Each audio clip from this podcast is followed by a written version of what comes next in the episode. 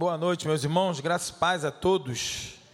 Amém. Você da internet aí, você que está uh, conosco através da internet, Deus te abençoe, que o Senhor esteja lhe visitando, mesmo em casa ou qualquer lugar que você esteja, com o seu aparelho, com o seu smartphone ou computador. A tecnologia nos permite estarmos juntos nessa hora, né? Eu quero compartilhar com os irmãos, antes de compartilhar a palavra, eu faço um movimento meio eu estou com um torcicolo aqui, hoje de manhã tivemos lá uma, uma festa lá no nosso Casa Cap, no nosso RVG, e é, tivemos futebol dos homens lá, e também as esposas, mas na verdade foram famílias, né, crianças, tivemos lá a manhã inteira, depois teve um churrasco, né, o famoso rebola queixo, foi muito bom, com churrasco de, com, eh, de mulher, né? Churrasco de mulher tem farofa, tem, tem é, vinagrete, tem aquela farofa boa mesmo, com bacon, arroz, foi uma maravilha. Então, farofa mesmo, churrasco mesmo verdadeiro. E aí tivemos lá até umas duas horas que eu saí, e, e aí me deu esse torcicolo um pouquinho, torcicolo. Então, às vezes eu faço um movimento meio, meio brusco, né? Mas é assim. Mas eu queria é, é, reforçar que neste sábado, eu não sei se tem a imagem aí, Diego, mas eu sei que tem a imagem, mas não sei se dá tempo de botar aí a nossa imagem de sábado, nosso aniversário do Casa Cap, são é, 21 anos de, de trabalho da Igreja do Recreio em Vargem Grande. E aí se funde o trabalho da igreja, né, que nós estamos ah, usando a marca IRVG, que é a Igreja do Recreio em Vargem Grande, juntamente com o Casa Cap. Então, esse nosso centro de ação social também. Então, a, as duas frentes fazem agora aniversário, 21 anos de aniversário, sábado agora, 19 horas. É, eu quero convidar você, o mais famoso, depois da manhã. É, você pode estar lá conosco, se assim você puder estar conosco lá, vai ser uma bênção a pastor Wander vai estar pregando, Maria vai estar louvando ao Senhor, os irmãos também lá da, da nossa igreja, lá do, de Vargem Grande também vão estar adorando. Depois nós vamos ter um bolo, um bolo doce, já está sendo preparado, um bolo maravilhoso. E também é, teremos a nossa famosa sopa de ervilha, que só lá você vai saborear essa sopa de ervilha. Então, se você quiser saborear uma sopa de ervilha do Casacap, vá lá então que você vai uma benção. E já esquentando aí os, as turbinas, já lembrando, é, a, dia 23 de julho é a nossa festa Caltrin lá no nosso Casacap, tá bom? Toda a ação, barraca, de meio-dia até 8 horas da noite, com música, barracas, vamos ter uma festa lá, e você pode fazer parte com a gente também, participando diretamente desses nossos projetos aí, que com certeza serão bênçãos na tua vida. Eu quero compartilhar uma palavra é, nesse celebrando, é, nessa quinta-feira de feriado. Eu quero compartilhar com você Atos capítulo 3. Você abra comigo aí. Uh, Atos capítulo 3. Uh, é, o livro de Atos é um livro interessantíssimo e importantíssimo. No, no Novo Testamento, é, no, em todo o bojo né, do cânon bíblico, com certeza, mas principalmente no Novo Testamento, no que se refere à, à, projeção da igreja, o início da igreja, a fundamentação da igreja, a historicidade da igreja. E o livro de Atos, é, o livro de Atos é um livro riquíssimo, poderosíssimo, e que infelizmente temos poucos comentários né, diante de, de tantas complexidades, de tantas. É, é, é, nuances que existe no livro de Atos com conexões para o Novo Testamento e é muito importante a, a, história de Paulo ali sendo narrada, a história dos apóstolos. O livro de Atos é conhecido como o Evangelho do Espírito Santo. É um livro que não tem fim, não existe a palavra amém no, no livro, no final do livro de Atos, como a maioria, maciça maioria dos livros do Novo Testamento. Então, exceto as duas cartas que, segundo os, os nossos estudiosos, com certeza foi é, é, perdido o seu final. Mas é, o livro de Atos, de forma proposital, não existe a palavra amém, porque com certeza na, na construção desse livro, na inspiração desse livro, a ideia é que esse livro jamais acabasse até a volta de Cristo. Então, a, o livro de Atos, ele contém as ações dos apóstolos, as ações dos discípulos e apóstolos do Senhor. Então, é por isso que eu e você, como discípulos do Senhor, Jesus tem discípulo nessa noite? Levanta a mão aí quem é discípulo de Jesus. Amém, glória a Deus. É, então a ideia é que esse discipulado ele perpetue, ele continue, ele se multiplique, ele, ele, ele, ele é, é, é, passe por nós e por isso o livro de Atos, a ideia do livro de Atos é não terminar, porque esse livro não termina no 28 capítulo, ele não termina ali nesse, nesse tempo, no final do registro desse livro, mas ele continua sendo escrito. E aí, nessa história do livro de Atos, tem esse capítulo 3, que é uma experiência fantástica, tremenda, extraordinária, onde muitos olhares se voltam para o fenômeno da cura. E nessa noite, mesmo lendo até o versículo 8, concentrando e, e incluindo a cura, eu quero ler do versículo 1 até o versículo 8 com os irmãos mas eu confesso que hoje a palavra que vem ao meu coração não é o foco que todo esse capítulo ou toda essa ação do livro de Atos, a, a, o dunamis de Deus, né, o versículo é, é, clássico, emblemático do livro de Atos, que é Atos 1,8, sobre o dunamis, sobre o poder, a essência, o poder de Deus, explosivo de Deus. A ideia do dunamis é dinamite mesmo então a ideia da explosão do livro de Atos, o livro de Atos ele tem esse poder de impacto, de ressonância, de, de mostrar o poder impactante, extraordinário do Espírito Santo que gera a partir da minha vida, a sua vida. E a partir de todos aqueles que nasceram de novo. Então, é o, é o embrionar da igreja, é o início da igreja. E essa igreja que nasce com o poder do Espírito Santo, ela vai reverberar até os dias de hoje.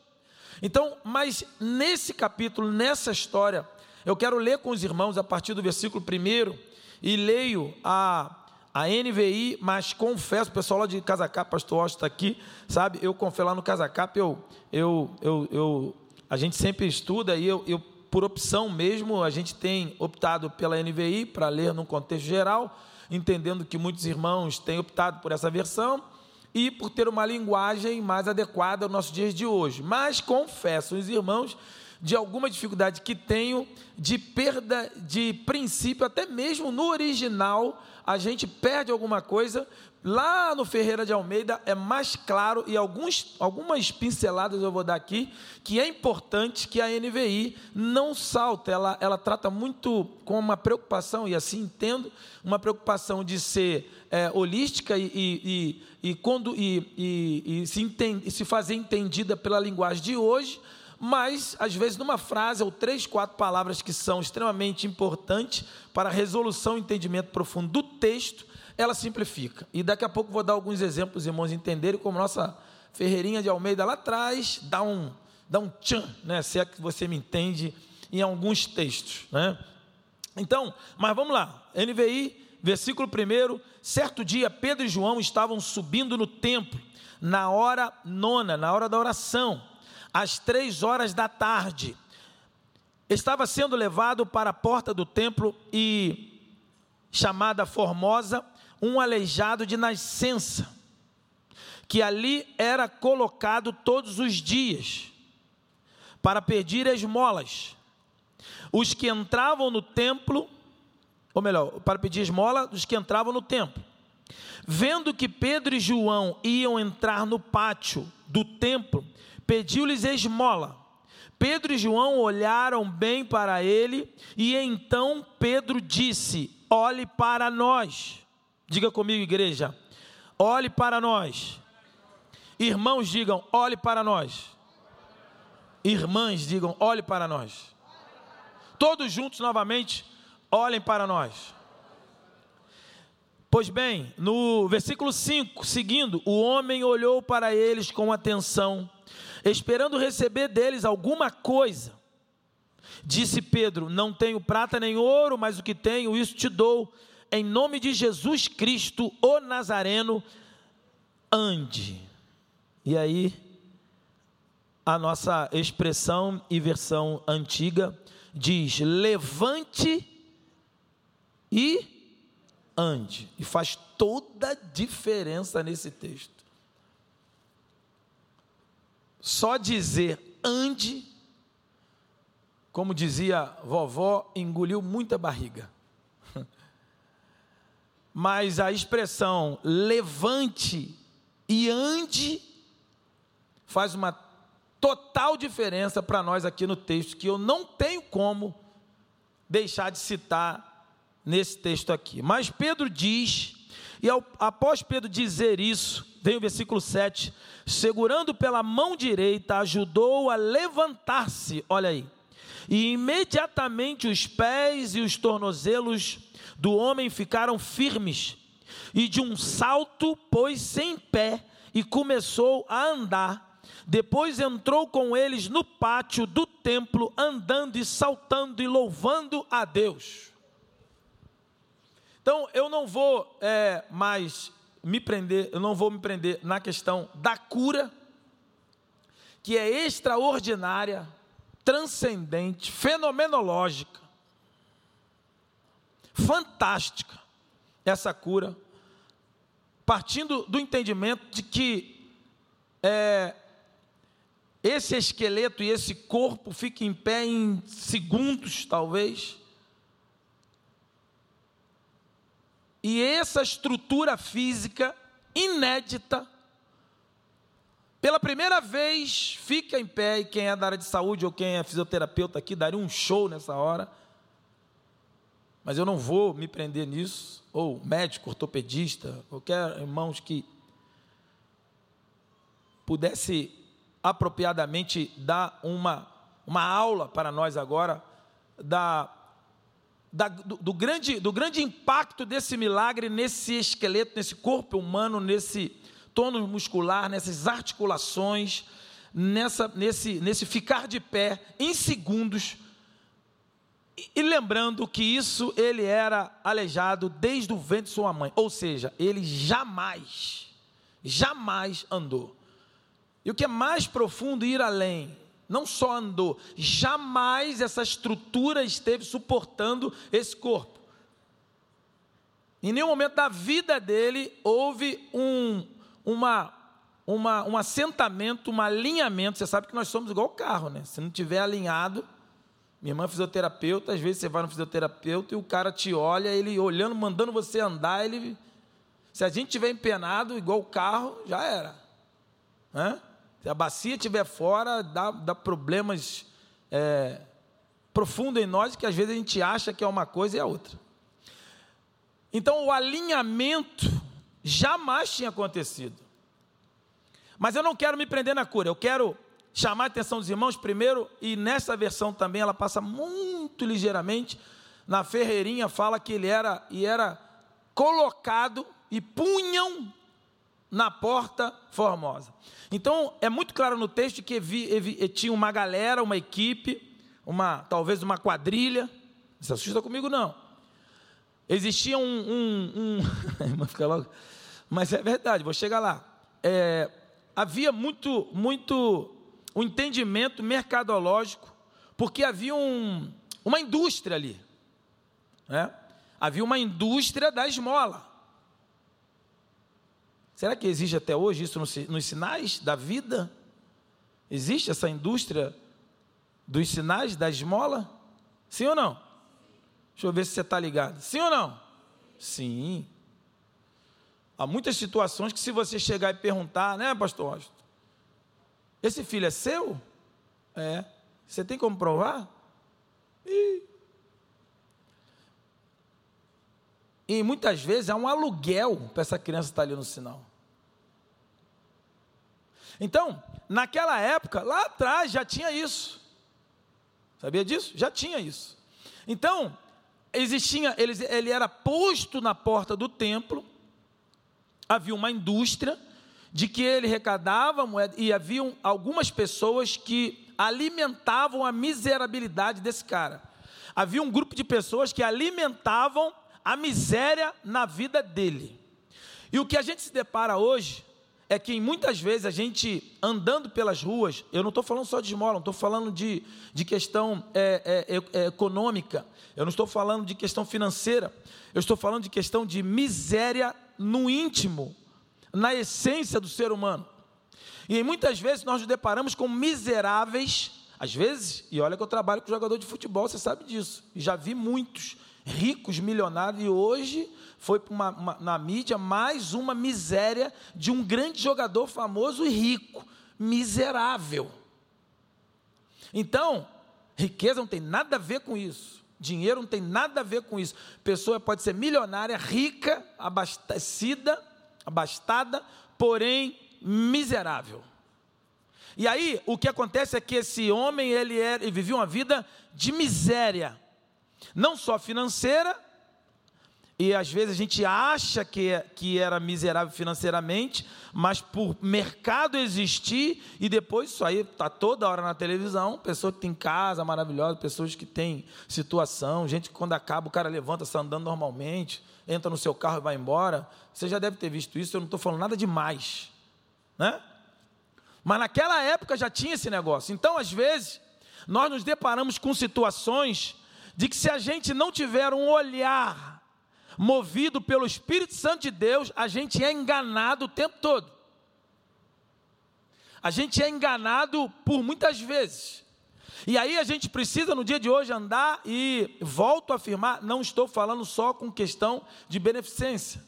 Estou falando com questão de cada dia a dia, no seu trabalho, aonde você anda, com os seus amigos, no seu condomínio, dentro do elevador, no, no, nas pessoas que você circundam, nas pessoas que estão ao seu redor. Nós precisamos entender esse olhar.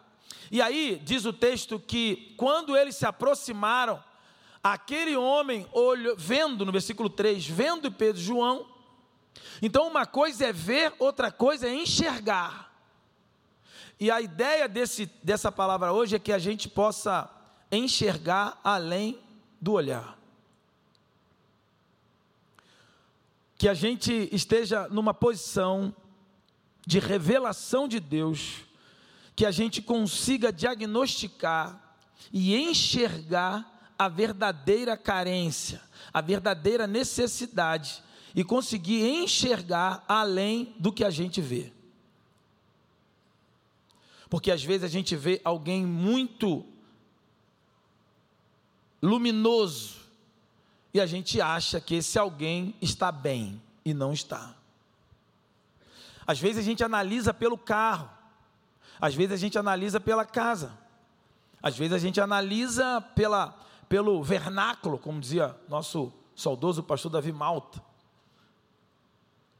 Às vezes a gente analisa pelo, pelo currículo, pelo, pelo falar, pelo apresentar, pela postura, pela conta bancária,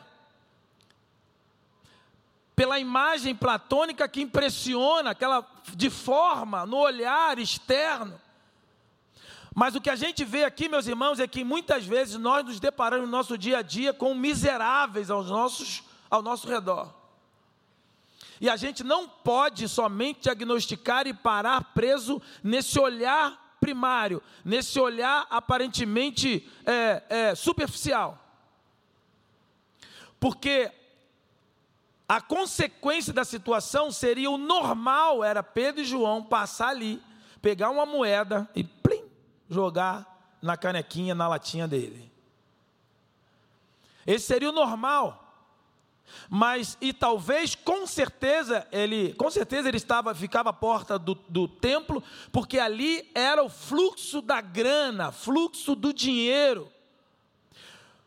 Porque a lei diz que nenhum judeu deveria ir ao templo cultuar a Deus sem dinheiro. É a lei judaica que dizia isso.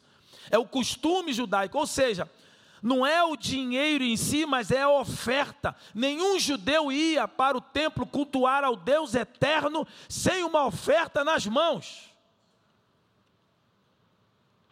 Então havia um mercado, uma instituição financeira, um mercado, uma indústria que estava à porta para impressionar os que entravam, já com a sua oferta separada para o Deus único, mas a partir de uma emergência visual e, e aparentemente é, sucumbida, poderia impressionar alguns e muitos ou alguns deixavam de ofertar ao Deus eterno para sustentar uma miséria de uma indústria das ofertas. E aí, Pedro e João, movido pelo Espírito, ao invés de dar. Mas é só uma moeda, irmãos. Alguém te pediu, é só abaixar o vidro e dar uma moeda. E continuar conversando com quem está dentro do carro. Dá muito trabalho parar, abaixar o vidro. Ou dói no coração continuar olhando para frente, com alguém batendo no seu vidro. Eu sei que é um conflito que nós temos, mas a questão não é só o menino que bate no vidro, a questão é a nossa vida que a gente anda no nosso carro da vida, onde muitos têm batido no nosso vidro. E muitos que têm batido no seu vidro não não necessariamente é o moribundo é, social, financeiro que está na rua, e eu faço questão de frisar nisso. Mas são as pessoas que estão no condomínio o morador da cobertura, que o Espírito Santo de Deus te revelou e mostrou que ele é pobre e nu e miserável. Aquele que serve entidades e você sabe que é miserável. Aquele que está perdido, distante, serve e é miserável. Mas o que a palavra nos diz é que Pedro e João parou. E no versículo 3 diz que o homem viu Pedro e João. O homem olhou para Pedro e João e viu dois cifrões assim. Ele viu, mas não enxergou. E quando Pedro e João entraram, chegaram perto dele, Pedro e João olhou para eles. E aí, outra versão diz que ele fitou. E Pedro e João fitando os olhos, olhando para esse homem, Pedro e João olharam bem para ele, diz a versão NVI, da NVI. Pedro e João olhou muito bem para eles, para ele. E quando Pedro e João chegaram até o homem, ele usa uma expressão que eu pedi para que você repetisse. E aqui está o centro da nossa palavra. Olhe para nós. Porque Pedro e João, entendo eu que quando Pedro e João disse que Pedro e João poderia muito bem dar a moedinha e ir embora. Mas Pedro e João olhou fixadamente. Outra, outra versão que ele olhou, ele fitou aquele homem. Olhou claramente com atenção aquele homem, se aproximou e disse: Olhe para nós. E o texto diz que o homem olhou novamente para eles, esperando receber alguma coisa. E esse olhe para nós de Pedro e João, eu entendo que é a primeira demonstração que Pedro e João, movido pelo Espírito Santo de Deus, começam um projeto de salvação na vida desse homem. E a primeiro, o primeira, a primeira o primeiro conteúdo, a primeira força que existe nesse olhar, na, na, no pedido de Pedro e João para esse homem, olhar para Pedro e João é para que visse a igualdade de Pedro e João. Porque até então, nas esmolas, nas esmolas, com certeza, é só pegar, botar. Às vezes ele ali mesmo nem olha para ninguém. Ele ainda com a sua vida depreciada, com a sua vida falida, com a sua vida quebrada, com a sua vida é, é, falida, olhando para baixo, só esperando com a latinha, onde muitas vezes a gente vê isso, alguém só esperando botar uma moeda, uma nota naquela latinha, naquele recipiente. E Pedro e João, eles não se conformaram com isso. Pedro e João parou e disse: Olhe para nós. Ei, psiu, olhe para nós. Levante os olhos. Olhe para nós e veja nós somos pobre como tu. Nós somos pobre como você. Nós somos seres humanos. Nós somos falhos. Nós somos limitados, passageiros, superficiais. A sua miséria é uma, mas a minha miséria é outra. Eu também tenho miséria. Eu também tenho fragilidade. E eu digo para vocês: tenho fragilidade. Eu tenho limitações. Eu antes de, na minha conversão aos 18 anos, andava na rua, né, jogador de futebol e tal, fazia aquele negócio todo, ia festinha e tal, música, baile. Chegava em casa, tinha medo de dormir sozinho, 18 anos. Era o cara, porém quando batia a cabeça no travesseiro, tinha medo. E eu tinha medos, medos de andar sozinho no escuro. Medos sobrenaturais. Evitava rua escura, dava a volta, não passava no escuro. Medos. Tenho limitações, tenho falhas, sei das minhas, dos meus gols contras. Então, não há como eu olhar para alguém diferente porque sei que a diferença que alguém possa ver em mim só existe por causa da graça do Espírito Santo de Deus. Então, meus irmãos, nós precisamos aprender um pouco mais sobre esse olhe para nós. Porque o que Pedro e João estavam dizendo para ele é que ele deveria, olhe para nós, veja a nossa limitação, nós somos seres humanos igual a você. Eu não posso resolver o seu problema, eu não posso continuar bancando e pagando a tua miserabilidade a tua mediocridade. Eu não posso continuar mantendo você aí pedindo e fazendo parte de uma indústria das esmolas. E o primeiro entendimento que eu tenho é que eles entenderam que aquele homem precisava enxergá-los. Enxergar e ver Pedro e João como um ser humano igual a eles. Segundo é que Pedro, ele não fala olhe para mim. Ali não é uma disputa pessoal. Ali não é só uma, uma, uma, uma troca de, de olhares pessoais, mas é uma troca de olhar muito maior do que isso. E ele diz: não, ele não disse olhe para mim, ele disse olhe para nós. Ou seja, Pedro está falando que não é só ele. Com certeza Pedro não está falando que é só João. Olhe para nós. Pedro está falando de uma coletividade, de uma comunhão. Pedro está falando de uma igreja. Pedro está falando de uma vida de comunhão, de uma coletividade que você não precisa estar só.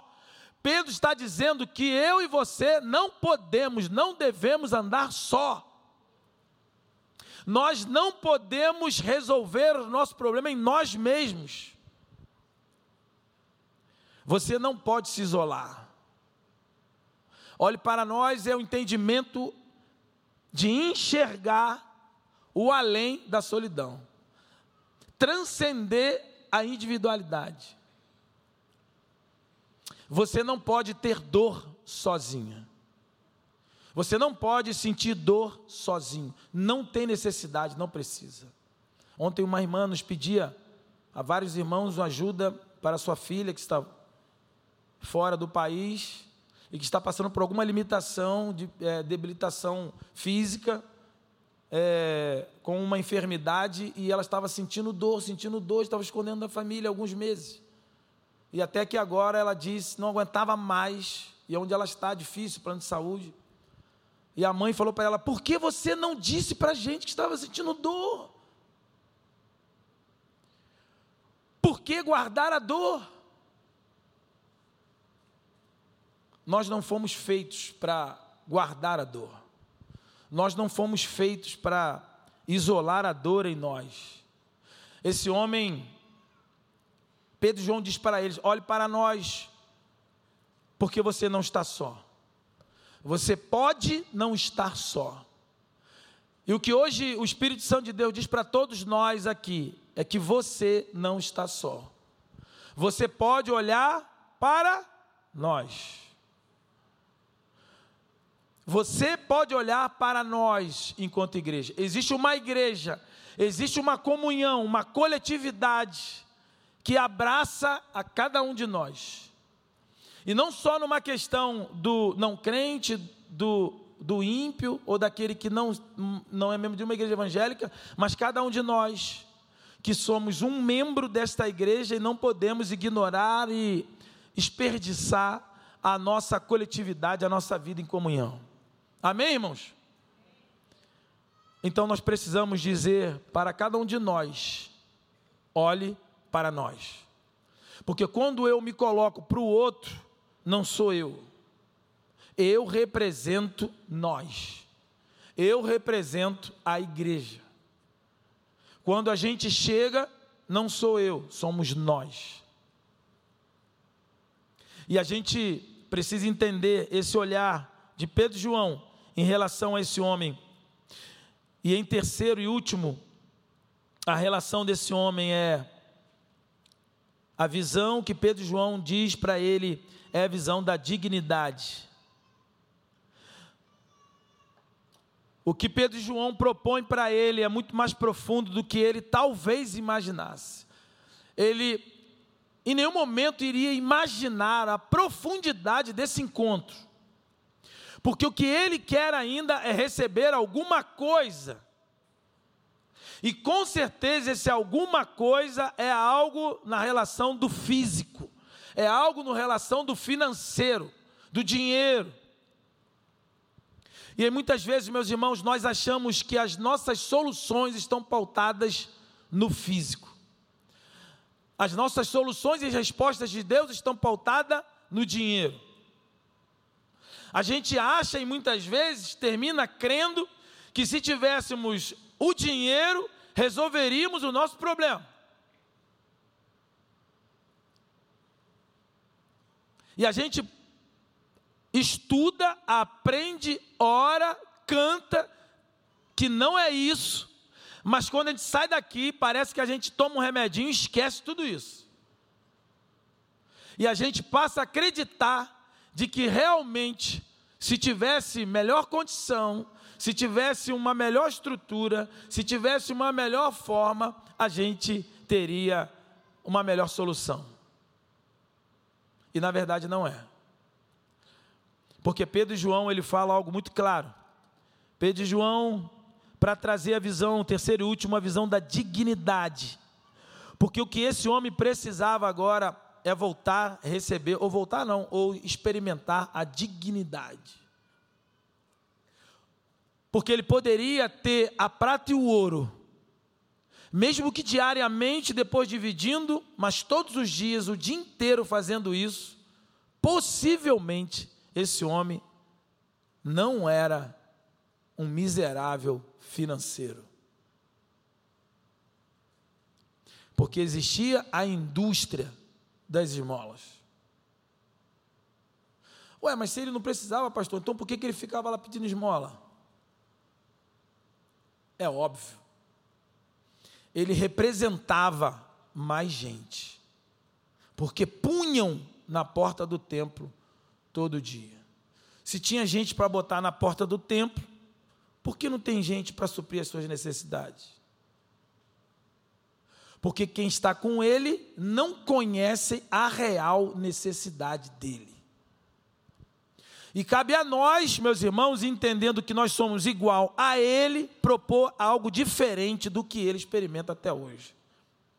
E o que esse homem precisava, em última análise, em terceiro plano, é a visão Olhe para nós enxergue e veja a dignidade em nós. Porque Pedro e João não trabalhavam. Olha o mistério aí. Pedro e João, você está lembrado, você está ligado, né? Pedro e João deixou tudo, cesta, peixes, barcos, para servir o Senhor. E agora a obra está mais pesada do que antes. Porque antes, quando ficava ruim, papai Jesus ia, vai lá no, no rio, pega o peixe, pegava o peixe, pum, dois denários. Agora é Atos. Agora a bola está com eles. Agora eles são os pastores, são os líderes, os ministros. E a igreja agora está bombando, milhares de pessoas para tudo quanto é lado. E agora o ministério, a obra missionária cresceu eles estão integralmente no ministério, mas eles são sustentados por quem? Por nós. É a igreja que sustenta. Amém? A igreja, movido por Deus, o Espírito Santo, sustenta a obra de Deus. Então a questão não é a ausência de dinheiro. Pedro e João tinham dinheiro porque eles estavam indo cultuar, então eles estavam com oferta separada. Só que o que eles entendem aqui, eles dizem, eles disseram para o homem: Nós não temos ouro nem prata. Pedro está falando que eles não têm riqueza que esse cara almeja. Pedro está falando para eles de que ele não precisa de ouro e prata. Nós não temos ouro nem prata. Nós não temos riqueza. E riqueza não é. riqueza é. A palavra de Deus usa duas palavras para representar a questão volumosa de dinheiro: riqueza e prosperidade. Prosperidade é uma coisa, riqueza é outra. Há muitas pessoas que são ricas, mas não são prósperas. Muitas pessoas que são prósperas, mas não são ricas no que se refere a bens materiais. Então a prosperidade ela engloba a riqueza, ela está além da riqueza. E a prosperidade que eles têm, riqueza não é ter muito, riqueza é ter sempre. Nunca vai faltar o pão na mesa, o sustento sempre haverá, porque a igreja vai te sustentar. E muitas vezes, irmãos que ficaram desempregados, pessoas ficaram desempregadas sem o salário e nunca faltou pão na mesa, porque nós, a igreja, sustenta. Está dando para entender? Amém ou não amém? A igreja sustenta, somos nós que sustentamos nós mesmos. Não sou eu, não é você, é a igreja. E nessa proposta, Pedro João diz: olhe para nós eu não tenho ouro nem prata, mas o que eu tenho. Então Pedro dá dois, é, dois diagnósticos. Primeiro é que ele não tem ouro nem prata. E parece que assumir isso, que não tem ouro e prata nos dias de hoje, parece uma, uma derrota. E falando tal está duro. Se eu tiver duro, estou duro, igual um coco. E aí? Posso estar duro hoje, mas amanhã posso estar bombando. Porque a vida é assim. Posso estar bombando hoje, mas amanhã posso estar duro. Dois anos da pandemia nos mostrou muito bem isso. Então a questão não é ter ou não ter, a questão é ter o diagnóstico. Eles disseram: primeiro, não temos ouro nem prata. Segundo, o que tenho e o que você tem. O que tenho, isso te dou. Em nome de Jesus Cristo, levanta e anda. E o que eles deram para aquele homem era dignidade. O Espírito Santo de Deus, quando entra em nós, ele nos dá dignidade. O Espírito Santo entra em nós, ele nos dá o sentimento de dignidade. E a gente consegue ver muito isso em comunidades, até mesmo entre nós. As pessoas se convertem, às vezes a pessoa não tem a sua questão dentária, né? O cara quer resolver logo. Ele quer resolver a vida e há um, um dilema em comunidades em que muitos pastores reclamam de que quando está preparado, pega o cara, o cara arruma o cabelo, a menina né, muda, dá aquele up, né? dá aquela melhorada, ele se qualifica, o Espírito Santo traz dignidade, muda, autoafirmação, ele começa a estudar, ele começa a se qualificar, ele começa a fazer curso, ele começa a ascender, ele começa a ser requerido por, por outras profissões, por outro trabalho, e aí ele cresce, emerge e sai da comunidade. Porque as pessoas querem crescer. O Espírito Santo faz isso quando entra. Não é a cura. A questão não é a, a, a questão miraculosa, não é a cura, mas é a dignidade que o ser humano recebe. E o que Deus quer hoje propor, trazer para você é dignidade. Dignidade de uma vida de poder olhar para as pessoas. Dignidade de poder levantar o rosto, mesmo Senhor e prata dignidade de olhar de frente, dignidade de pagar o que deve, dignidade de pedir perdão, dignidade de poder comer, beber, dignidade. E nessa, nesse entendimento de dignidade é andar com as próprias pernas. Me dê a sua mão, e pela mão direita ele levantou aquele homem. E aquele homem se levantou e começou a andar com as suas próprias pernas. Meus irmãos, que nessa noite o Espírito de Deus nos ajude a diagnosticar pessoas a andar com as próprias pernas. Eu e você, talvez nessa noite, você tem pedido ao Senhor dignidade para andar com as próprias pernas. Talvez você esteja do lado do homem pedinte. Talvez você esteja do lado de Pedro e João. Uma fase ou outra cabe a todos nós nessa noite. Porque muitas vezes temos sido Pedro e João, mas em muitas vezes temos sido o homem pedinte. Às vezes a gente quer algo e acha que esse algo vai resolver o nosso problema. E Deus levanta alguém com olhar de comunidade de nós e nos levar a entender de que a solução não está no que, a solução está em Jesus. Andar com as próprias pernas. Uma criança quando nasce é uma maravilha. Hoje eu peguei lá no Casa Capa um menino lá, quantos meses? Ah, meizinho, peguei no colo, que maravilha. É uma maravilha, não é, não é gostoso? Pegar um bebezinho, aí bota para andar, coisa linda. Mas se ele ficar assim, três anos, já não vai ser a alegria da casa. Se ele permanecer por mais dez anos assim, no colo, não será mais a alegria da casa. No que se refere a limitação. Alegria, sim, como filho, como pessoa, mas precisa caminhar. Todos nós queremos que as coisas caminhem. Quando você faz um projeto, você quer que caminhe. Então, que nessa noite, Deus possa nos abençoar, que Deus te dê a visão, além do olhar, de diagnosticar e entender o olhe para nós. Não é olhe para mim, não é só olhe para você mas é olhe para nós. Eu quero te convidar a ficar de pé agora. Quero orar com você.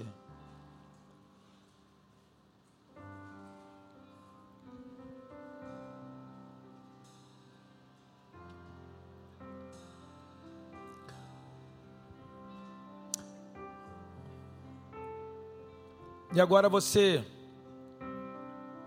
peça ao Senhor agora para você olhar para alguém não aqui literalmente, mas olhar para alguém que você sabe que está no seu caminho. Feche teus olhos agora. Ou agora você queira se colocar diante do Senhor agora. Para se doar, olhar alguém. Ou se doar para ser para se deixar ser olhado, você precisa ser olhado por alguém, enxergado por alguém.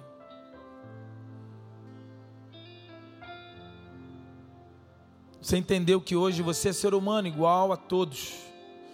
Você entendeu que você precisa ser enxergado por alguém. Você precisa enxergar alguém. Eu quero orar por você agora.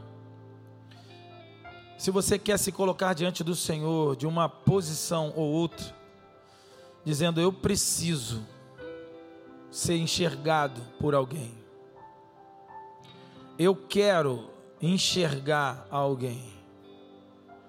Então, se você quer, numa circunstância ou outra, se colocar diante do Senhor, deixar que o Espírito Santo te conduza agora eu gostaria que você viesse aqui, se colocasse aqui à frente. Se coloque diante do Senhor, eu quero orar por você. Nós vamos estar adorando o Senhor. E durante essa canção, você pode se colocar diante do Senhor agora, se lançando diante do Senhor, para deixar Deus fazer o que Ele quer fazer na tua vida. Vamos adorar o Senhor. Venha, se coloque diante dele, se assim for a direção de Deus.